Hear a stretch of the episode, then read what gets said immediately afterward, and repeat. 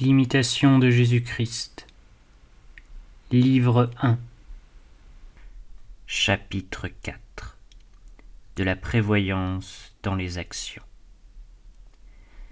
Il ne faut pas croire à toute parole, ni obéir à tout mouvement intérieur, mais peser chaque chose selon Dieu, avec prudence et avec une longue attention.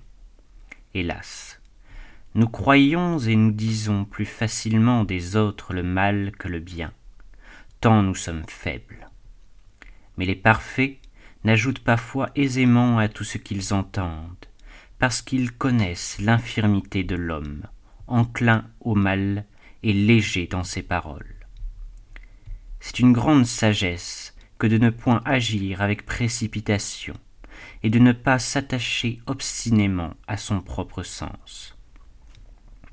Il est encore de la sagesse de ne pas croire indistinctement tout ce que les hommes disent, et ce qu'on a entendu ou cru, de ne point aller aussitôt le rapporter aux autres.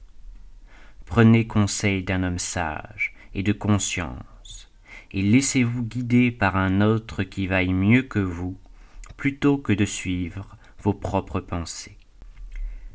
Une bonne vie rend l'homme sage selon Dieu, et lui donne une grande expérience.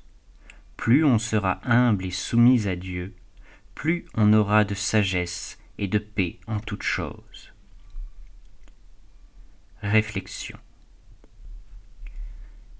Dieu devant être la dernière fin de nos actions comme de nos désirs, il est nécessaire qu'en agissant, nous évitions de nous abandonner au mouvement précipité de la nature dont le penchant est de tout rapporter à soi. Et comme nul ne se connaît lui-même et ne peut dès lors être son propre guide, la sagesse veut que nous ne hasardions aucune démarche de quelque importance avant d'avoir pris conseil en esprit de soumission et d'humilité. Cette juste défiance de soi prévient les chutes et purifie le cœur.